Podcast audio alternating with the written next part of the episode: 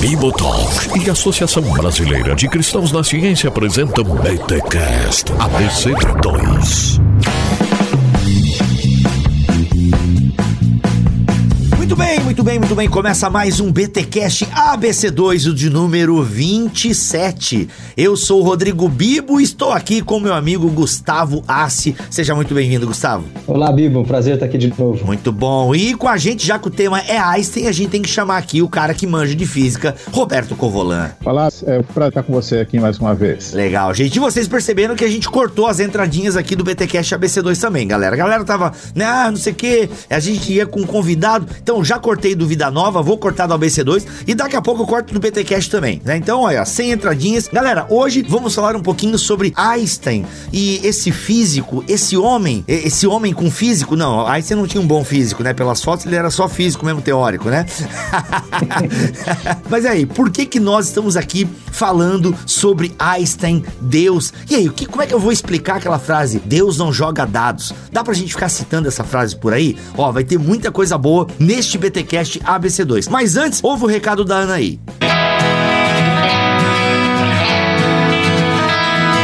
Fala, Bibo. A ABC2 continua com várias oportunidades para você, ouvinte do BTcast ABC2. Então, anota aí. Se você não se inscreveu na pós-graduação Deus, o Cosmos e a Humanidade, você tem a oportunidade de se inscrever em disciplinas isoladas. A segunda disciplina é a Filosofia da Religião com o professor Bruno Nascimento. As inscrições estão abertas até 29 de março. Quer saber mais detalhes dessa disciplina, o seu conteúdo? Acesse nosso site e tire todas as suas dúvidas com o próprio professor Bruno. E como anda a sua coleção dos livros da série Fé, Ciência e Cultura. Pois é, o último livro lançado pela ABC2 e Thomas Nelson Brasil desta série foi a obra A Evolução e a Queda que você encontra na loja da ABC2. Acesse Adquira seu livro e complete a sua coleção. Já foram abertas as inscrições do mais novo curso da Academia BC2, Basics. Um estudo aprofundado sobre o livro de Alistair McGrath,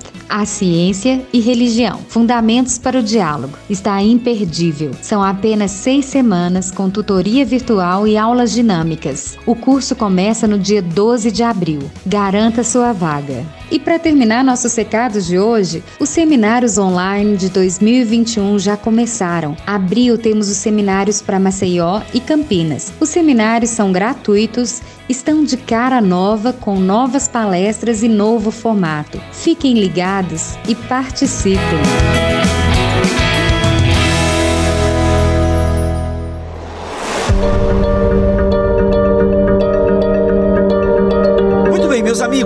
Gustavo e Roberto, estamos aqui para falar sobre Albert Einstein.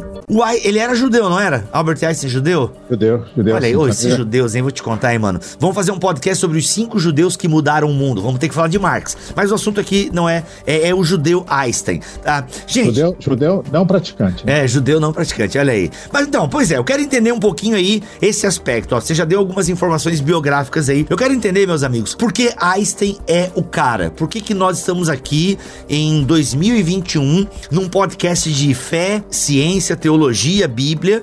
Por que, que a gente tá falando de Einstein? Eu sei que a pergunta pode parecer meio óbvia, mas talvez não seja.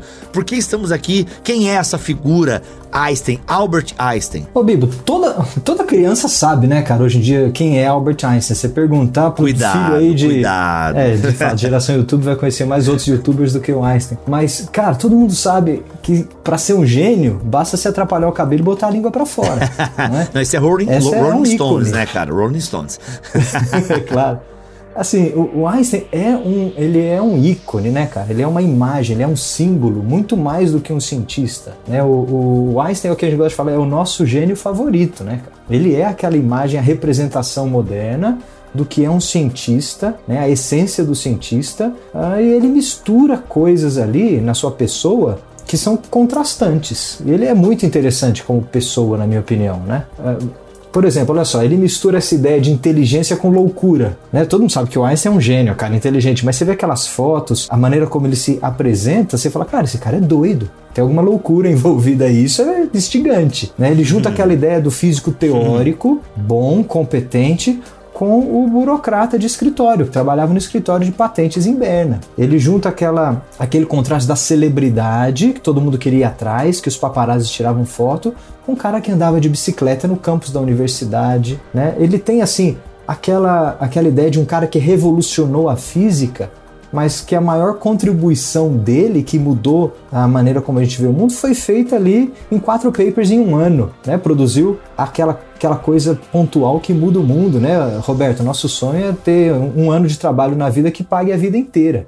É mais ou menos esses contrastes que estão. E, cara, esse aspecto da, da, da religião dele, ou da origem judaica dele, ele é aquele gênio do entre guerras que era judeu. Né? Então ele representa muito o matemático que tocava violino, que gostava de piano, é, e, o, e o cientista moderno que falava de religião, que falava de Deus ou que falava de algo além da física. Então, assim, o Einstein é muito cativante, é mais do que uma pessoa e um cientista, é um ícone. E hoje, para a gente lembrar, essa semana completamos 70 anos daquela foto tirada com a língua para fora. Caraca! Foram 70 anos era uma festa de aniversário dele nos Estados Unidos e ele já estava cansado das fotos e aí os paparazzis vieram atrás dele para tirar, pedindo para tirar mais foto, mais foto, mais foto. Ele entrou no carro correndo e um paparazzi falou: "Ah, tem só mais uma foto". Aí ele virou para trás, mostrou a língua e o cara pegou aquele momento. Olha então só. ele não queria tirar mais foto, mas ele gostou tanto da foto que ele começou a usar aquela foto para mandar como cartão de pros amigos, né? Cartão de Natal, de aniversário para os amigos, aquela foto icônica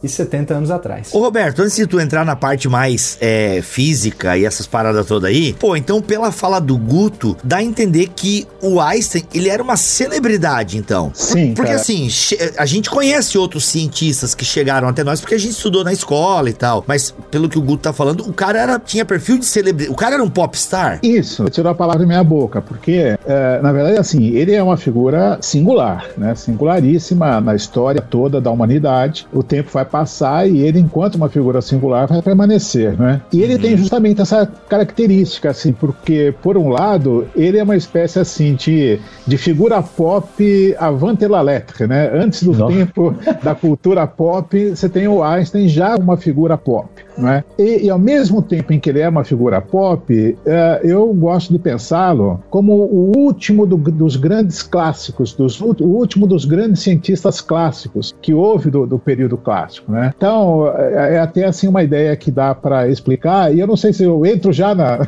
na ideia, nas ideias de física, conta um pouquinho do contexto, posso entrar nesse, nesse jogo? Vai lá, mano. A gente sabe que você tá louco pra falar de Einstein, porque afinal ele não é pop só porque espalhava o cabelo e mostrava a língua, né? Ele é pop porque era um gênio também e a gente tem que falar um pouquinho dessa genialidade dele dentro do campo da física aí. Olha, vamos, vamos. Mas ô Roberto, a gente lembre-se que a maioria de nós que estão ouvindo não entende, não sabe nem explicar física quântica. Então tu, tu maneira aí. Nem, sério que vocês não sabem? É. Ninguém sabe, eu acho, mas tudo bem. O importante é saber fingir que sabe bem.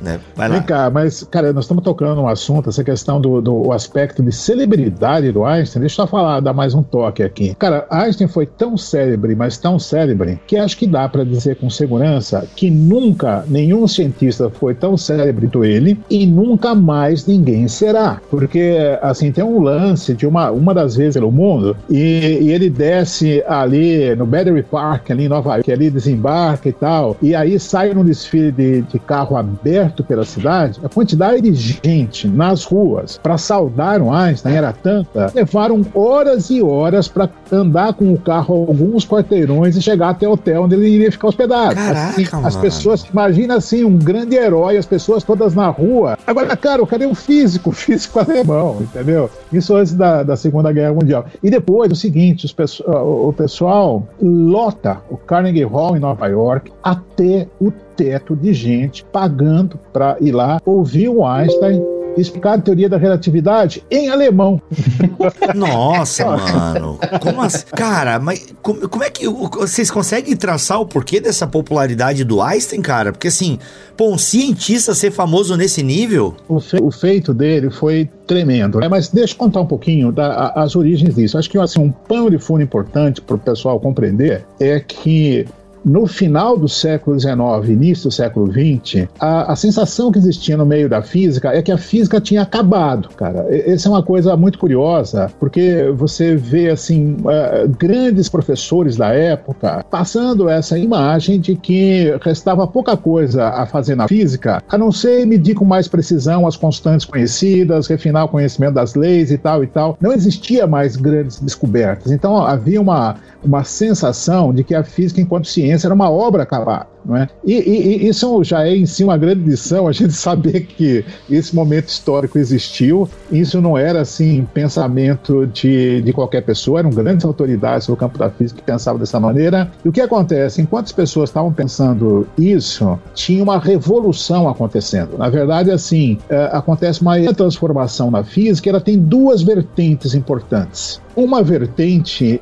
é a teoria da relatividade, é aquilo que a gente depois vai chamar de física relativística. E a outra é a física quântica, não é? A teoria quântica. Essas duas coisas, curiosamente, do ponto de vista histórico, elas surgem uh, em paralelo, elas surgem juntas, contemporaneamente, e vão tendo esse desenvolvimento em paralelo. Agora, se você para e pensa um pouco a respeito do significado de uma delas, você vai ver o seguinte: existem ambas elementos de ruptura e de continuidade, mas é o seguinte, a física de Einstein, a relatividade, ela é muito mais um elemento, digamos assim, de coroamento da física clássica, estendendo-a as situações, tipo, próxima velocidade da luz, etc e tal, depois tem a gravitação do Einstein e tal e tal, são elementos de continuidade. Agora, a física quântica mesmo, é que, é que é ruptura com aquilo que vinha antes. E o Einstein foi um personagem importante em ambos, porque ele foi o grande protagonista da teoria da relatividade, não é?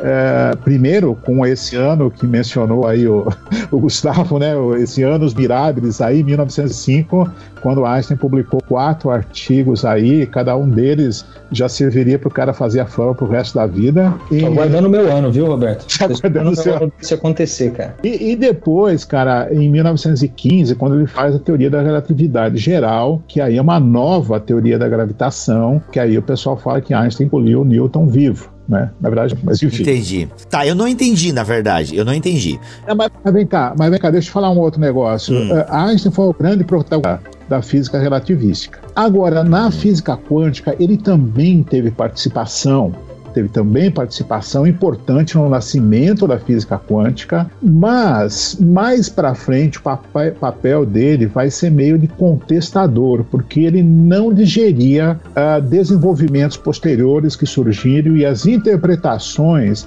que essas coisas, que a, a, os efeitos quânticos foram ganhando. O que é que tem, digamos assim, de grande diferença entre um caso e outro? A física relativística é uma física, na sequência da física toda que veio do passado, uma física determinística. Você tem leis muito bem estabelecidas que permite que você faça uma previsão a respeito dos fenômenos, que você os descreva, que você diga que vai acontecer e assim por diante. A física quântica ela é intrinsecamente probabilística na, esse elemento de determinismo desaparece. Ela é uma física que você tem que fazer cálculos probabilísticos, entendeu? Aí já é, entra na história de qual é a probabilidade de tal coisa acontecer ou não acontecer e assim por diante, entendeu? Então são duas coisas diferentes. E Einstein nunca conseguiu digerir, se sentir confortável com esse místico da, da física quântica. Então acho que esse é um, é um ponto importante aí para a gente colocar de início para as consequências que isso tem depois. Tá, então em linhas gerais gerais, Roberto, quem é da área da física entendeu os pormenores, mas em linhas gerais, em linhas gerais, o cara deu uma revitalizada na parada, naquilo que tava meio morto, o cara deu uma revitalizada na parada, nos conceitos. Eu, eu poderia usar mais ou menos essa expressão popular assim, que ele... Revitalizada, cara, é pouco. Acho que tá mais perto da palavra revolução. Olha só. Né? É, o pessoal que é historiador da ciência, os filósofos da ciência, gostam muito, entendeu? Aí o pessoal vai entrar com rigor filosófico e às vezes vai amaciar um pouco esse negócio. Mas uhum. na verdade, verdade, assim, é, a gente tem que compreender o negócio, cara, assim, porque a gente falar de física quântica, isso, aquilo, e parece que a gente está falando de, uma, de algumas ideias abstratas viajadas, não temos que entender o negócio. Cara, isso mudou a vida no século XX, mudou a história do século XX. E isso nos impacta ainda hoje, não só culturalmente, impacta o nosso dia a dia, entendeu? Física quântica está no nosso, no nosso presente no nosso cotidiano. Nós só estamos podendo falar aqui porque nós estamos usando computadores que usam, na verdade, processadores quânticos. Você tem os chips ali, são elementos supercondutores, tem milhões aí de elementos desses milhões funcionando e que permite que a gente converse. Então, a física quântica é que está permitindo esse nosso contato, entendeu? Ela está é, misturada com o nosso cotidiano de uma maneira que você não consegue separar mais. Então, assim, isso, isso modelou o século XX, desde assim o impacto que isso tem na nossa vida, no dia a dia, até se você for pensar em, digamos, macroscopicamente, na geopolítica do planeta, os impactos que isso teve, a questão da energia nuclear e depois as bombas nucleares e tudo isso, como é que isso mexeu. Então, eu diria o seguinte: aquilo que acontece no início do século XX na física transforma a nossa história completamente. Além de transformar, obviamente, as ideias no campo da física. Uau. E aí, Guto? Ô, Bibo, não, eu quero traduzir aqui como engenheiro, viu, Roberto? Fazendo a ponte entre o físico e o teólogo aqui como engenheiro. Bibo, é, é, difícil entender essas coisas. E quando eu estudava na faculdade física é, moderna e, e, mecânica quântica, cara, eu ralei para entender esses conceitos. Mas tem, assim, princípios bem tangíveis que dá para a gente pensar. Ah, o que Einstein fez, que o Roberto chamou de revolução, foi basicamente fundamentado na sua teoria da relatividade. Okay? É, o grande nome aí a gente chama relatividade, todo mundo já ouviu falar disso associado a Einstein. Mas o que, que ela dá conta? Ela explica como é que funciona o mundo, matéria e energia, nessas grandes escalas. Ela explica bem, por exemplo, uh, luzes, galáxias, buracos negros, corpos gigantescos. Né? Ou seja, tudo que é grande. Ela explica muito bem e foi uma revolução na maneira de entender o funcionamento do cosmos ou da cosmologia e da astronomia. Agora, a mecânica quântica cuida lá na outra ponta de tudo que é muito pequeno, as partículas subatômicas, aquele mundo micro do micro do micro, lá embaixo, pequenininho. Então tem esses dois mundos aí. Olha, a gente enxergava, entendia a realidade com lá no passado distante o princípio de Aristóteles. Depois Newton revolucionou o entendimento da realidade uh, da maneira dele, com a mecânica clássica. E a outra revolução vem em Einstein. Então você pode falar que a gente tem poucas grandes revoluções. E então a gente coloca a revolução de Einstein no mesmo nível daquilo que Newton provocou em relação a de Aristóteles no passado. Entendeu? Assim, pra você ter uma ideia do peso dele na história da ciência. Só que aí tá justamente o ponto que eu, eu quero perguntar pro Roberto para ele me explicar agora. E acho que o Bibo tem essa curiosidade principalmente. Ô Roberto, é, ele vivia então, o, o Einstein, tentando juntar essas duas pontas, que era essa a explicação da relatividade geral para as grandes e largas escalas e essa mecânica quântica das pequenas escalas. E ele ia, ia em busca de alguma coisa que faria sentido para o todo, né? essa teoria unificada, ou que conseguisse explicar a física de uma forma elegante, completa né? e, e, e global, vamos dizer assim, cósmica. Isso fazia o Einstein perder o sono, né? Porque ele aí não estava muito é, satisfeito com esse aspecto determinístico da relatividade e nem do aspecto probabilístico da mecânica quântica. O cara não dormia e ficou a vida inteira frustrado e tentando juntar essas duas pontas. É daí, Roberto, que surge aquela frase dele lá: Deus não joga dados com o universo. É dessa insatisfação uh, ou dessa incongruência entre determinismo e o aspecto probabilístico da mecânica quântica. Mas tu não esquece essa frase aí, porque a gente precisa explicar essa frase aí, porque eu tô cansado de ver crente que nem sabe quem é Einstein ficar postando imagem bonita com essa frase do Einstein aí, cara. Tu explica para nós isso aí. Então, essa, esse problema, na verdade, dele dizer essa frase de que Deus não joga dados com o universo, na verdade, esse tipo de expressão, é, em diferentes momentos da vida, é registrado que ele acabou usando, né? E ela tem a ver justamente com isso, com essa ideia de que ele não acreditava acreditava, olha só, ele não acreditava na mecânica quântica como uma teoria completa.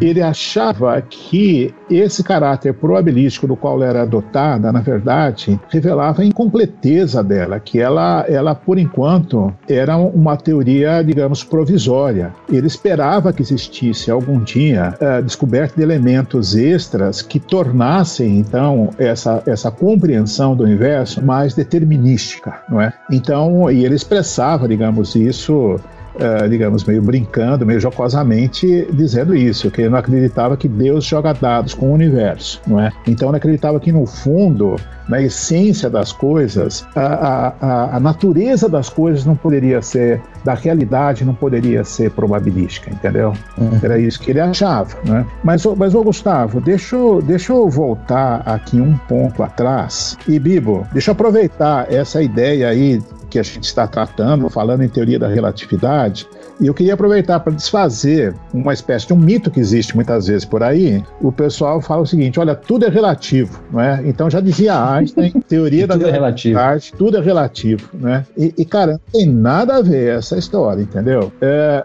na verdade, de certa forma, a gente pode dizer até que a expressão, esse nome, teoria da relatividade, é, ele é meio inadequado, tá certo? Porque se você vai olhar lá atrás, como é que Einstein começa a construir essa teoria, você vai ver o seguinte: ele parte de dois postulados. A gente usa essa expressão porque ele parte, digamos assim, de duas ideias que ele não tem como provar, mas ele quer usar aquilo como ponto de partida, tá certo? Então ele estabelece aquilo como, digamos, um dado da realidade. E esses dois postulados são os seguintes: um, que a velocidade da luz é a mesma para qualquer pessoa no vácuo, ou seja, para qualquer observador independentemente do seu estado de movimento, a velocidade da luz no vácuo é sempre a mesma, é a mesma velocidade. Essa é uma, é uma afirmação. E a segunda afirmação é que as leis da física também são as mesmas, independentemente estado de movimento de um observador em relação ao outro, desde que seja com velocidade constante. Mas, uh, ok, tem aspectos técnicos aí, mas o que eu quero apontar é o seguinte: que as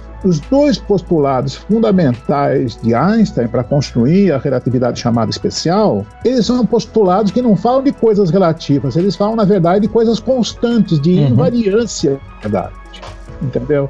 Então, o, o, nome ficou um nome meio inadequado. E quando a pessoa usa esse nome, então, para dizer tudo é relativo, cara, meu amigo, não tem nada a ver, entendeu? As coisas. não, é, não é tudo o físico, relativo. O físico até dói, né, Roberto? É, o aspecto relativo tem a ver que depende, enfim, do estado de movimento do observador, a maneira como ele vai analisar as coisas. Mas, enfim, uh, o, o, ponto, indo em direção à pergunta do, do Guto, não é? Veja, Einstein admirava um outro físico, a obra de um outro físico muito famoso, que era o Maxwell. O Maxwell, veja só, ele tem um aspecto fundamental na história da física, que ele consegue unificar vários campos que antes eram campos dispersos, campos separados, que era a eletricidade, o magnetismo e inclusive a ótica. Então, quando uh, Maxwell consegue criar a teoria eletromagnética e inclusive dar uma explicação para o que era a luz, não é? Cria uma teoria eletromagnética da luz, ele unifica vários campos e unifica diferentes forças também. E a teoria da relatividade geral é uma, foi um esforço que Einstein fez para transformar a teoria da gravidade numa teoria de campo da mesma forma que Maxwell tinha feito a teoria do campo eletromagnético. Enfim, eu sei que estou sendo um pouco técnico nesse momento, não é? Mas isso para entender, não é? essa ideia de que Einstein sonhava com unificação. E Einstein sonhava com a unificação de todas as forças. Então, o que é que ele sonhava? Ele sonhava que a teoria da gravidade, ou seja, da força gravitacional e da força eletromagnética, elas fossem unificadas numa única teoria. Uhum. E, e ele tentou trabalhar nisso até o final da vida dele. Cara, isso é uma coisa muito curiosa, extremamente interessante, tanto do ponto de vista científico quanto de eventualmente de implicações que isso tem no campo metafísico e religioso, e teológico até. Porque veja, Einstein não conseguiu, sabe por que, que ele fracassou? Porque ele estava muito à frente do tempo dele e ele desconhecia coisas que foram tarde, que eram outras forças, mas que existiam no nível subatômico. Então, ele trabalhava só com duas forças, a força gravitacional e a força eletromagnética. Mas existem também as nucleares, força nuclear forte e força nuclear fraca. Então, para pensar numa unificação, teria que juntar esses outros elementos que ele, que ele desconhecia. É? Uhum. Mas esse programa dele de unificação vem ensado, porque ao longo da história, a história andou, tá certo? E teve pessoas que propuseram, por exemplo, a unificação do eletromagnetismo com a teoria com a força fraca e criaram a, a força eletrofraca, a teoria da força eletrofraca, e isso deu certo, deu Nobel, e, e, e as, e as previsões dessa teoria também deram Nobel e tal. Então esse programa foi sendo realizado. Agora, o, o, elemento que eu acho que isso se conecta com o aspecto, quem sabe, teológico, é o seguinte: quando alguém tem uma visão de mundo que concebe as coisas como sendo unificadas, e essa ideia que procede do um, do uno, essa ideia de existir uma, uma única força primordial, de alguma forma, ela é reminiscente da ideia de Deus, de uma origem, entendeu? De um, de um criador. Então, embora em outros momentos Einstein tenha, digamos, pisado um pouco na bola, ter problemas com essa ideia de Deus criador, mas a, a, essa, essa, esse sonho que ele tinha, na verdade, esse programa sistema científico dele aponta para uma unidade de todas as coisas que, digamos, teria como pano de fundo uma sustentação única que provém de uma origem única. Acho que esse era o ponto que eu queria colocar.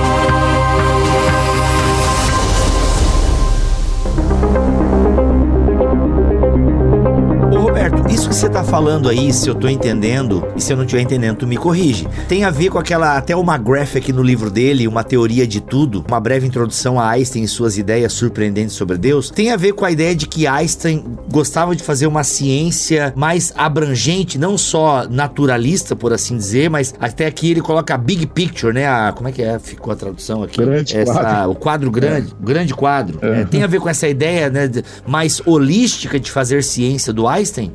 Então, cara, veja, esse de fato é um aspecto muito interessante, não é? Porque, assim, de fato, uh, olha, assim, eu me identifico com essa, claro que eu tô muito, tô anos luz de distância de Einstein, né? Mas eu me identifico com essa maneira de olhar as coisas, que é, primeiro, você buscar uma big picture, né? Uma visão panorâmica das coisas. Isso. Mostre a coerência entre as coisas todas. Por quê? Porque a gente acredita, e acho, acho não, certamente Einstein acreditava nisso, que a realidade não é uma realidade fragmentada entendeu? Que ela é uma coisa aqui, outra coisa lá, e essas coisas todas são coisas desconexas. Ao contrário, a gente pensa numa realidade que é uma realidade una. A realidade é una. E a gente até assim que está envolvido com o campo acadêmico, a gente tem que tomar cuidado com, digamos assim, a separação entre as várias disciplinas, porque essa separação entre as várias disciplinas é, digamos assim, uma separação metodológica para facilitar a abordagem, mas a realidade não é assim. A realidade é uma coisa coisa só e extremamente complexa. Então, eu acho que no final das contas era isso, entendeu? Einstein tinha uhum. uma, uma, uma visão una da realidade.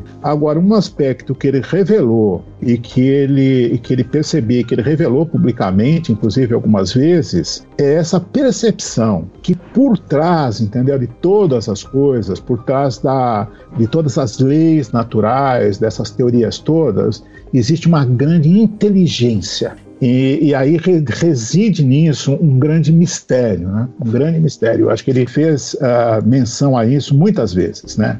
E acho que o conceito dele de Deus, aí quem sabe o Gustavo possa dar um toque a respeito disso, a visão dele de Deus, que não corresponde, é bom dizer desde já, né, ao nosso conceito de Deus judaico-cristão, uhum. é? uh, a visão de Deus dele era diferente, não é? Mas ele tinha uma visão dessa grande inteligência. É, Roberto, isso é fascinante. A, concepção que o Einstein tinha, Deus que ele concebeu, certamente era construído sobre essa percepção mais ampla, né? Apesar dele ter contribuído numa área muito específica da física, vamos dizer assim, né? Hoje a gente, né, nos graus muito especializados, coloca Einstein contribuindo lá naquele canto da física. Ele tinha uma visão da ciência e da realidade como um todo muito mais amplo do que a área que ele uh, dominava ou que ele contribuiu. Eu acho que isso contribui para a formação desse Deus impessoal, esse Deus que não joga dados com o universo, por exemplo, claro, não é uma crítica a um Deus pessoal que Einstein faz, e nem também uma, uma certificação, né, uma referência a um Deus pessoal, mas é uma referência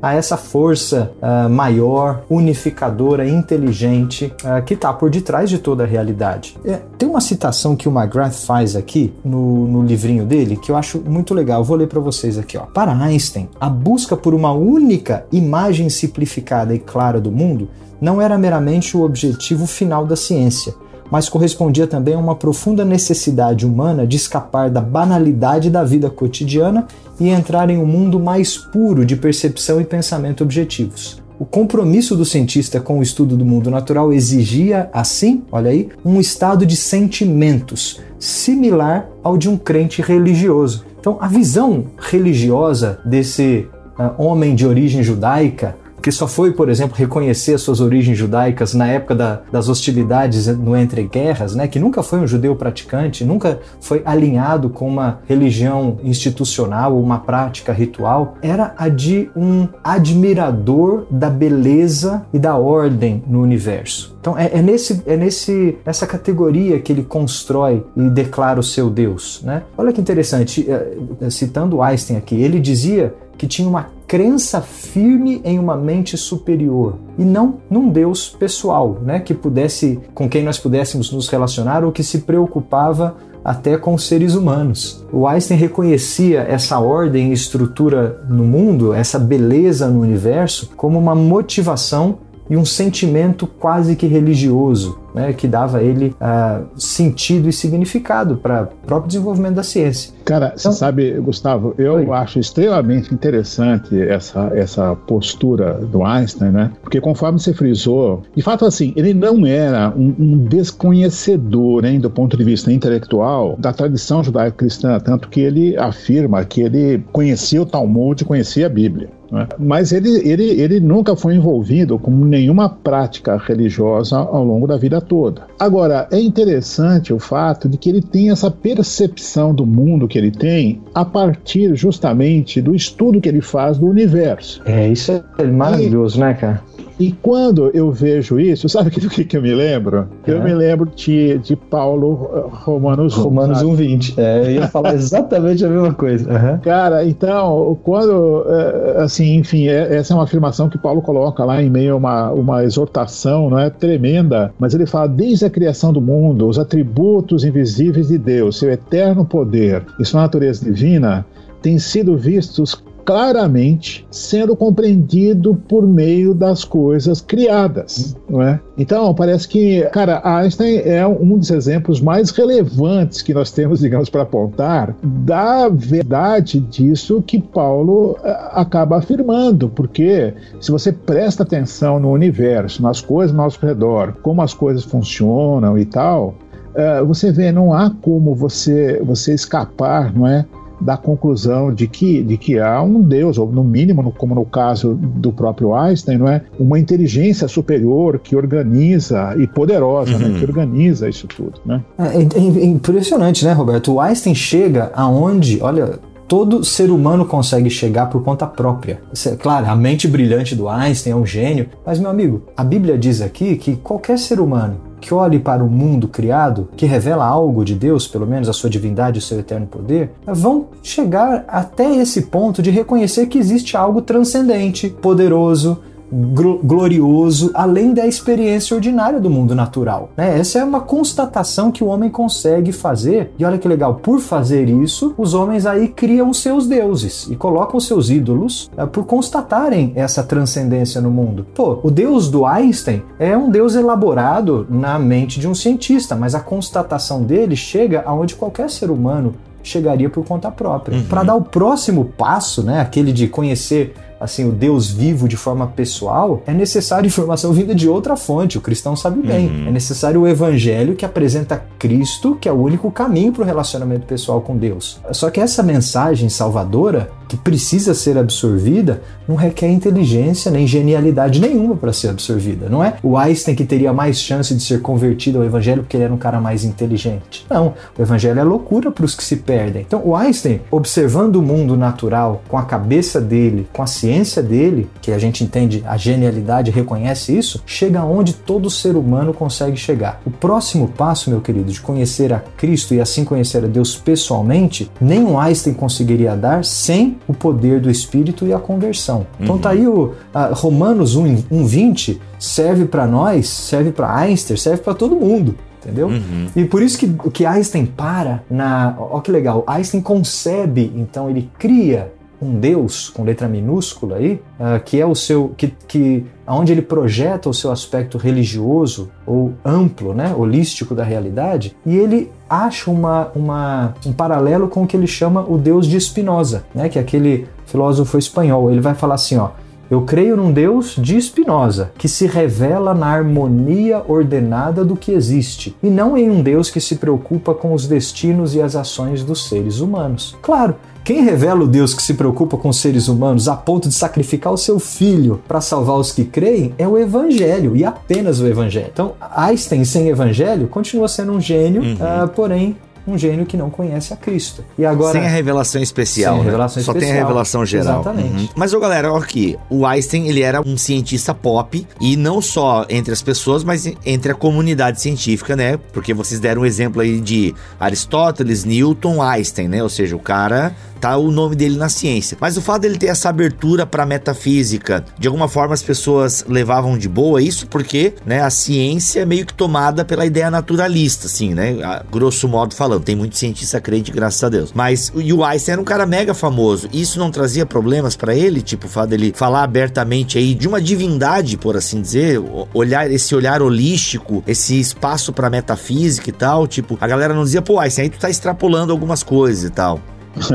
Olha, de fato, assim, algumas pessoas de fato estranhavam, né? Tem até a história de um, de um amigo dele que diz que, que Einstein às vezes parece assim não um físico, mas um teólogo disfarçado de físico, entendeu? Porque ele falava mais de, de Deus do que, do que da física em si, né? Agora, outros, de maneira geral, olhavam para isso, acho que tomando essas expressões dele meramente como metáforas, entendeu? Então, uh, quando ele falava Deus, então a pessoa, quem sabe, entendia a natureza. Uhum. Uh, agora, de certa forma, como nessa altura ele já era uma pessoa extremamente célebre, não é? Então ele estava naquela categoria, sabe aquela categoria que você diz assim, bom, ele pode, entendeu?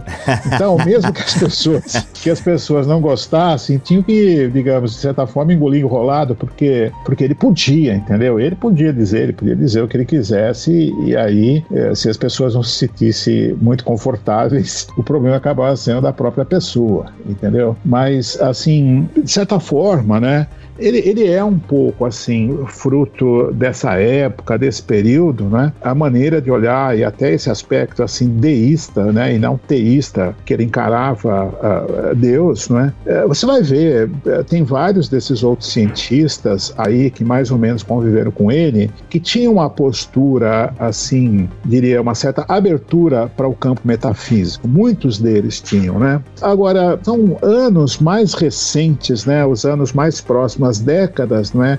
Mais recentes de nós aqui, que fez, eu acho que por outros motivos, aí não sei se cabe a gente discutir isso aqui, porque seria um assunto mais complicado, porque é que o meio acadêmico foi se tornando assim tão avesso a essas coisas. Eu não sei se é uma, um excesso de especialização, alguma coisa assim. As pessoas, eu, eu diria assim, mesmo as pessoas extremamente bem formadas no campo científico, elas acabaram diminuindo em termos de cultura geral e de formação formação filosófica e metafísica, né? E isso é uma grande pena, né? É uma grande perda, não é? Você pega aí um, um, outro cientista famoso, mais recente, Stephen Hawking, e você vai ler um livro dele, e você vê que ele faz afirmações do ponto de vista filosófico totalmente absurdas. É? E, e aí, quando você pega um expoente desses, né, como Stephen Hawking, vestindo esse tipo de figurino, pronto, entendeu? Então abriu aí, abriu espaço para outros aí em busca de fama, popularidade quem sabe alguma moeda sonante, entendeu? Também para vestir o mesmo figurino, né? E aí surgindo esses livros, essa postura dos neoateístas e tudo mais, não é? Mas num passado aí, algumas décadas para trás e tal, os cientistas de maneira geral tinha uma, uma abertura para visões metafísicas e filosóficas da realidade. Não eram, digamos assim, pessoas com a cabeça enfurnada simplesmente no tecnicismo daquilo que eles faziam. Uau. O Bibo, o, o, o era tão popstar que ele, como o Roberto falou, estava na categoria de qualquer coisa que ele falasse, todo mundo ouvia, né? E aí, cara, ele também chega num nível tão icônico que cada um entorta o Einstein pro lado que quer. Né? Cara, você, o cara é tão icônico, tão icônico que você usa o que ele falou da maneira que você quiser, retira do contexto, pega a citação. Por isso que mais famosas que as citações, as frases que o Einstein disse, talvez sejam as frases que o Einstein não disse, ou aquelas que ele você quer entender, que coloca na boca dele, ou que você reinterpreta. Então, por exemplo, você pega muitos ateus, pega Richard Dawkins, por exemplo. Cara, ele vai pegar Einstein e vai jogar por um outro lado, falar, tá vendo? Einstein é isso aqui, ó. E quando ele fala de religião, nada mais é do que um misticismo. E aí, quando você pega alguns outros, talvez da, da nosso, do nosso campo, cristãos, talvez vão pegar Einstein e vão falar: olha aqui, Deus não joga dados com o universo. Einstein era um uhum. cientista que provava uhum. a existência de Deus, coisas desse tipo, né? Então, cada um entorta o Einstein para onde quer. O que eu gosto que o, o McGrath faz nesse livro aqui, que eu acho que é muito franco, é colocar o Einstein no meio do caminho, sabe? Ele vai dizer o seguinte: ó, o Einstein não tinha uma um aspecto religioso bem definido como nós cristãos temos. Não era um teísta e nem um, um religioso praticante. Porém, ele chegava onde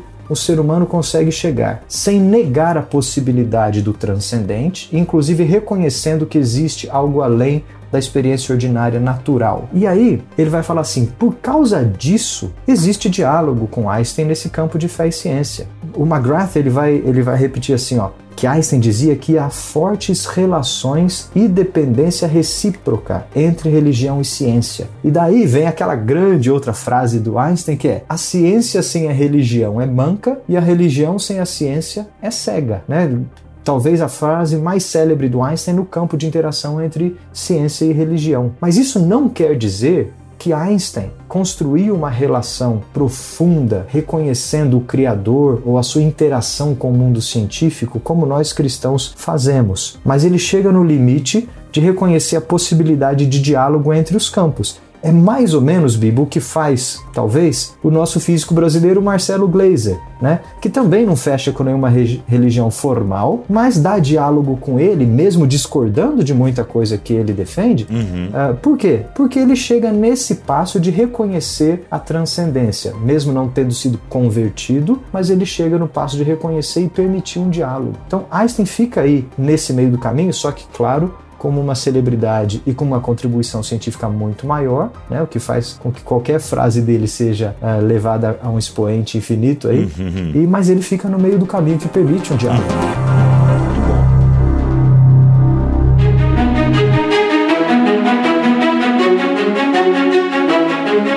Sobre Einstein, fé, Deus, o que mais a gente pode falar nesses minutinhos finais do podcast. Não podemos acabar esse podcast que está falando sobre religião, Einstein, Deus. A gente não pode acabar esse podcast que tem esse tema sem falar a teoria de tudo. A teoria. Ô, Roberto, me explica aí, cara. O Einstein lutou a vida inteira, vamos dizer assim, depois do seu ano dourado aí de quatro papers, né? De novo, sonho com esse ano chegando na minha vida em breve. Uh, depois desse ano, ele lutou o resto da sua vida para tentar unificar a física com uma teoria de tudo, né? O que o McGrath vai dizer é que essa busca também pode ser extrapolada para uma teoria de tudo que importa, né? Não só no campo da física, mas também juntando a ética, a política e a religião nesse recorte do livro do McGrath, que por sinal uh, recomendamos todos esse lindo livro do Alistair McGrath, Uma Teoria de Tudo que Importa. Mas, ô Roberto, aí o cara vai, depois de publicar a revolução na ciência, foge da Europa na perseguição nazista e vai para os Estados Unidos, vai para Princeton. E lá em Princeton todo mundo espera o que do Einstein? Muita produção, né? Muita coisa e o cara passa aí 22 anos da sua vida fazendo algumas escapadinhas para Califórnia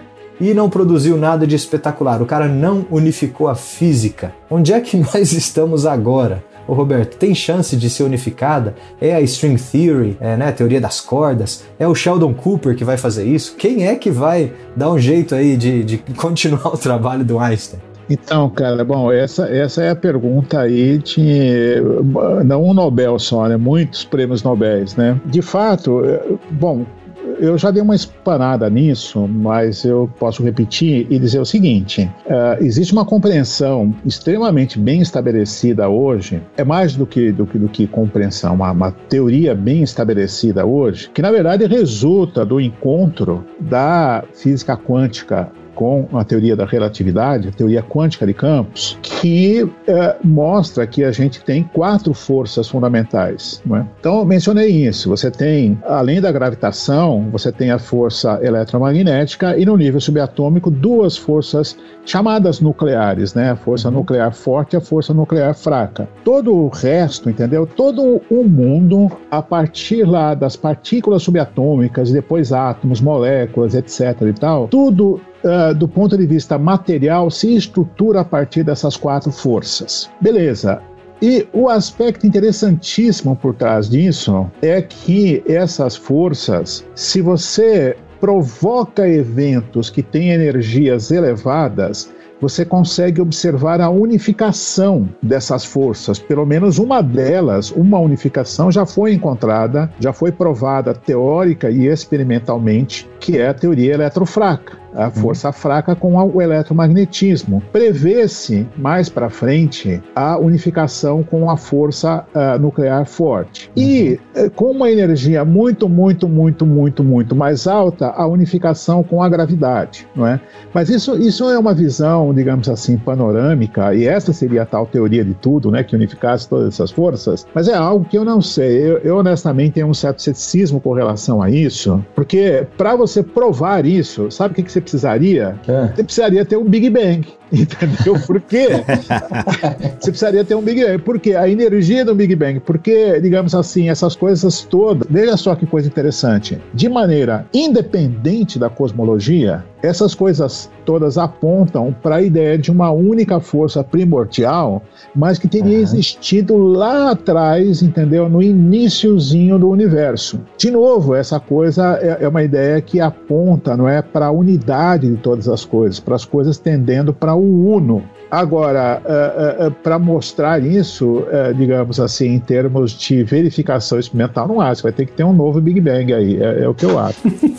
Ou seja, o mapa fica tão grande que é do tamanho da realidade, né, Roberto? É, aí, aí o que que acontece? Quer dizer, assim, para o pessoal não ficar desesperançado totalmente, não é? Você pode, na verdade, se você conseguir construir, não é, esse arcabouço teórico que, digamos, dê uma, uma visão bem concreta para isso, você pode pensar em efeitos dessa unificação e daí tentar verificar esses efeitos. Como Einstein fez. Quando ele fez a, a teoria da, da relatividade geral, ele apresentou a teoria e ele fez várias previsões. Então falou: olha, se isso daqui é verdade, vocês vão ter que enxergar a curvatura da luz, vai ter que ser possível detectar isso. Uhum. Tinha um efeito lá que era, que era, que era lá o, o periélio da órbita do Mercúrio, lá a precessão, ele conseguiu explicar aquilo. E depois, mais para frente, teve a história das ondas gravitacionais que foram hum. previstas e que só foram detectadas agora, alguns anos atrás, 100 anos depois, entendeu, da teoria da relatividade geral. Então tem previsões assim muito precisas, né, muito específicas que foram gradualmente sendo sempre confirmadas, não é? E, e digamos assim, a, a grande unificação esperada de tudo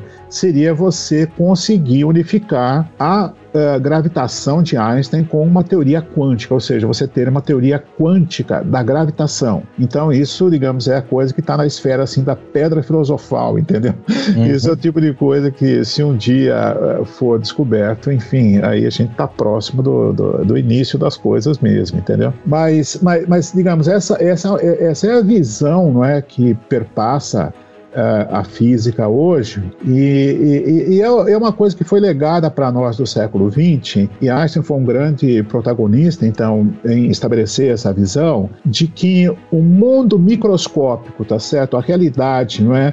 De dimensões mais ínfimas lá do, do mundo subatômico esse mundo se conecta com o macrocosmos, com a, com a, com a existência de galáxias, entendeu? Com a existência desses aglomerados de galáxias e essa teoria toda. Quando você olha para essas coisas todas e vai voltando para trás, você vai vendo uma construção que aponta para um início. E, e, e, é um dado assim muito curioso que lá para trás, tá certo, meio no início, mais próximo do início da sua carreira, Einstein é, meio que é, não era simpático a essa ideia, porque para ele isso cheirava a criação, não é? Então aí, aí, aí, aí, é um ponto, digamos, curioso também que toca no nosso tema aqui, não é? Que a, a, a teoria de Einstein ela permitia prever a expansão expansão do universo. E olha que coisa curiosa. Ele alterou a própria teoria para que essa, essa expansão do universo não aparecesse nela porque ele acreditava que o universo era um universo estático, entendeu? E eterno. Ele acreditava nisso, como os cientistas da época acreditavam. E quando Georges Lemaitre, né, que era um padre, mas era um físico matemático de mão cheia, foi lá mostrar para o Einstein que as próprias teorias dele previam a expansão do universo, ele falou: não, cara, Ai. isso não pode ser. Isso cheira muito a criação. Caraca. Olha que coisa curiosa. Isso é interessante. É. Pô, fala um pouquinho mais disso aí então, cara. Já que é, pô, eu sei que estourou o nosso tempo aqui, mas agora, poxa, olha aí, ó. Falou em padre e ciência, já ficou animado já. o cara tava lá, mas nem tanto, né, Roberto? Então, esse, esse é um ponto, assim, digamos assim, muito surpreendente. Na verdade, isso sugere algumas questões para nossa reflexão, que é a questão seguinte: o quanto os pressupostos filosóficos do cientista afetam a ciência que ele faz. Porque, olha só, isso está até numa pergunta que eu fiz para o McGrath quando a gente teve aquela live lá, o Guilherme e tal, nós estávamos fazendo aquela live, não é? A, a, a pergunta era a seguinte, quer dizer, cara, como é que Einstein, quer dizer, não usei esses termos, né? Mas como é que Einstein dá uma bola fora dessa, cara? A, a bola fora é a seguinte, veja, além de todas as previsões que ele fez, olha a situação. Ele podia ter chegado por mundo e ter anunciado o seguinte, seguinte, e a minha teoria prevê que o universo se expande. O universo está em expansão. Cara, imagine o que, que seria isso, entendeu? E depois ah, essa coisa viria ao, longo do tempo sendo confirmada, né? Não, cara, ele uhum. faz previsões espetaculares, mas nenhuma tão espetacular quanto seria essa, não é? E, na verdade, ele próprio milita contra, contra a teoria dele, entendeu? Ele mexe lá na teoria dele para tentar não aparecer esse efeito. Por quê? Porque ele não acreditava nisso. Ele achava que o universo era estático e eterno. E se você permitisse que o universo universo tivesse essa dinâmica de expansão, claro, pensando as coisas uh, eh, para trás, né, voltando no tempo, então significaria que o universo teria tido um início. E esse início poderia significar, então, uma criação. E então, veja, ele foi contra isso. Né? Aí chega o Lemaitre. Né? Agora, para ajudar, entre aspas, ou seja, meio que para atrapalhar, o cara era padre.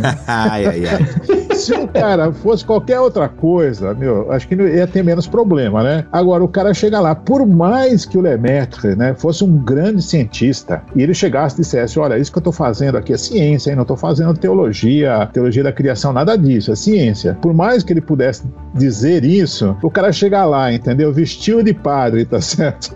E, e, e com toda aquela indumentária, e vai lá, mesmo com o cara discutindo ciência e provando as coisas para ele, ele falou: Não, cara, isso está parecendo muito criação. Né? Hum. E, e, você sabe que tem um negócio, um negócio muito interessante, uh, Gustavo e Bibo, que é o seguinte: isso que Einstein não aceitou foi pelo final da década de 20, ou 27, 28, por aí, não me lembro exatamente quando foi que o Lemaitre teve essa conversa com Einstein. Aí, depois que o Hubble detectou, né, que as galáxias, o grupo dele lá e tal, que as galáxias estavam se afastando umas das outras, entendeu? Que isso foi ficando mais estabelecido, não é? Tem mais gente que fez isso antes, não só o Hubble, né? Mas com o Hubble isso ficou bem sacramentado, né? Então, o próprio Einstein vai lá falar com o Hubble ele acaba e tem um momento, eu acho que é uma palestra que os dois se encontram se encontram o Einstein e o Lemaitre no MIT. E uh, o Lemaitre, que era padre, tá certo, vai lá, expõe a ideia dele de universo em expansão, mas isso anos depois, né, de Einstein ter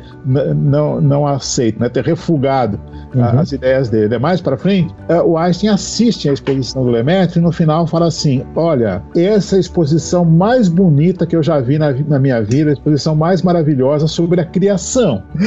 então, ai, ai, ai. no final, no final, é curioso, porque você veja, ele digamos, nessa altura já aceitava a ideia de expansão, que ele estava convencido pelos fatos, né? mas uhum. ele vai falando com Lemaitre e coloca as coisas de novo em termos do quê? De criação, entendeu? Isso é muito interessante. Gente, aí ó, um papo introdutório sobre Einstein e a religião. E Guto, o que que tu recomendei pra gente poder aprofundar um pouquinho mais essa conversa? Bibo, dois livros. Oh. Primeiro, esse livro que nós nos referimos aqui no episódio é o livro do Alistair McGrath, Uma Teoria de Tudo que Importa, publicado pela editora Mundo Cristão. Cara, é um livro fininho, muito fácil de ler, aí 180 páginas, e ele conta talvez, na minha opinião, seja a introdução mais acessível à teoria da relatividade, à contribuição de Einstein, uh, que eu tenha lido recentemente. E ele conta um pouco da história da contribuição do Einstein, vindo desde lá de Newton, mas aí faz uma ponte mostrando de fato o que é que importa, né? não só do, da perspectiva científica, mas também do que o Einstein entendia como importando na realidade, que é essa interação principalmente entre religião e ciência para nós aqui. Então é uma boa leitura, muito fácil, muito leve. Não se assustem com Einstein nem com relatividade e mecânica quântica, mas é uma leitura introdutória, inclusive para esses assuntos. E o segundo livro é o nosso livro da série da ABC2 com a Thomas Nelson Brasil, que é Terra Plana, Galileu na Prisão e outros mitos sobre ciência e religião, que tem lá no mito número 21 uh, ah, um mito sobre Einstein, né? Que Einstein acreditava em um Deus pessoal. Eita, vale a pena ler também esse, esse capítulo que é sobre Einstein no Terra Plana, Galileu na Prisão. Então fica a minha recomendação de dois livros fáceis, duas leituras muito tranquilas, não precisa ser físico para entender. E Roberto, você tem alguma coisa aí? Em português, né, Roberto? Tá, em português. Gente, eu, eu gostaria de recomendar também dois livros também. Um deles é um livro mais específico para quem quiser conhecer as ideias científicas de Einstein mesmo, em português. É um livraço, não, não é só um livraço é, do ponto de vista de ser muito bom, o que de fato ele é, mas é um livro grande também. Mas olha, é reconhecidamente, internacionalmente, a principal biografia científica de Einstein. Esse livro chama-se Sutil ao Senhor, a Ciência e a Vida de Albert Einstein. Esse livro foi publicado pela editora Nova Fronteira e é o autor dele, uh, Abraham Pais. Eu faço questão de citar esse livro porque, assim, justamente isso que eu acabei de falar, é a principal biografia científica do Einstein, ou seja, o Abraham Pais, ele vai contar a origem das ideias de Einstein para construir as teorias que ele, que ele construiu, não é? E vai falar da vida dele também. Mas o próprio uh, uh, Abraham Pais, né, o autor, ele era amigo do Einstein. Ele conviveu com o Einstein, andava junto com o Einstein lá em Princeton. E a abertura do livro, ele descreve a conversa que ele está tendo com o Einstein numa caminhada lá uh, em direção à casa do Einstein em Princeton. Né? E eu recomendo isso daí também por uma questão, digamos, pessoal, porque eu conheci o Abraham Pais quando eu estava na Universidade de Rockefeller em Nova York. Algumas vezes nós almoçamos juntos e quando esse livro foi publicado no Brasil, eu recebi lá o livro e fui levar para ele, mostrar para ele o livro, sabe? E ele mostrou para mim assim uma estante na, na, na, no escritório dele, uma estante específica desse livro, das inúmeras traduções que ele tinha nas mais variadas línguas do mundo. e aí eu levei de presente lá um, um, exemplar para ele, não é? E ele mostrou assim, gente, assim aquelas línguas malucas assim que você não consegue entender nem saber que língua é, sabe? E, e o livro dele é traduzido, porque de fato é uma biografia importante, não é? E aí ele olhou assim para essa edição da Nova Fronteira e falou: "Olha só, eu acho que essa é a capa mais bonita de todas aqui em que meu livro foi publicado, né? Versões que o livro foi publicado. Então esse livro aí é, é assim, para quem quiser se aprofundar, é o livro recomendado. Agora, nesse assunto também que nós discutimos hoje de Einstein e a religião, se alguém quiser, além da, obviamente, o livro do McGrath, que o Guto recomendou muito bem, eu recomendaria um outro livro que tem justamente esse nome: Einstein e a Religião, Física e Teologia. Uh, o autor é Max Jammer, Max Jammer, que é uh, um judeu também, um cientista, um filósofo da ciência judeu, amigo do Einstein também. E esse livro foi publicado pela editora contraponto. Acho que é uma dica importante. Eh, até o próprio McGrath, no livro dele, cita várias passagens desse Einstein e a religião de Max Jammer. Olha aí, gente, ó, tá, os links estarão aqui na descrição deste BTcast ABC2. Roberto, obrigado pela tua presença aqui neste BTcast ABC2, meu amigo. Obrigado, querido. Tô sempre à disposição e Deus abençoe a todos. Muito bom. Guto, é nós. Tamo together. Querido, um grande abraço, saudades, fiquem com Deus. É isso, saudades. Né? Saudades de uma conferência da BC2 ao vivo, oh, né? Muitas. Ô, louco, um coffee break, gente. um abraço, um jantarzinho, uma Pois, coquinha. Eita, nós. Ó, daqui a três anos é nós, hein? Deus ai, ai, ai. Bem, enfim, gente, vamos ficando por aqui. Voltamos na semana que vem, se Deus quiser assim permitir. Fiquem todos na paz do Senhor Jesus. E é claro, olha só, você gosta desse conteúdo? Passa pra galera, compartilha aí. Compartilhe o BTcast ABC2 com seus amigos, com as suas amigas, no grupo da igreja. Incentive os jovens da sua igreja, galera que tá no ensino médio, galera que vai entrar na universidade, a ouvirem os episódios da ABC2, a consumirem o conteúdo da ABC2, por quê? Eu tenho certeza que as crises de fé que essas pessoas vão enfrentar na escola e na universidade serão amenizadas pelo conteúdo que a gente oferece aqui no BTcast ABC2. É isso, simbora!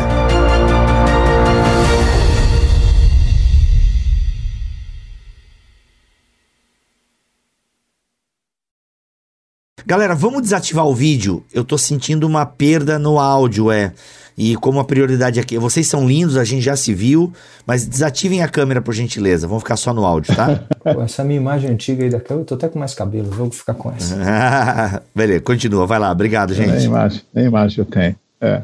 Você sabe, é, é pena, porque eu, a primeira vez que eu estou gravando, né, podendo ver vocês, e para a conversa ficar mais viva, né, podendo ver as pessoas interlocutoras. Ah, né? Roberto, Agora- desculpa, mano. É, Não, mas tudo bem, mas agora a gente vai ficar flutuando um pouco aqui. E, Não, e- pode tirar a meleca do nariz agora. Eu tava agoniado pra tirar uma meleca do nariz aqui. Deus do céu, parece que eu tô sendo vigiado toda hora. Ô, editor, mantém essa aí, vai. Este podcast foi editado por Tuller Bibotalk Produções.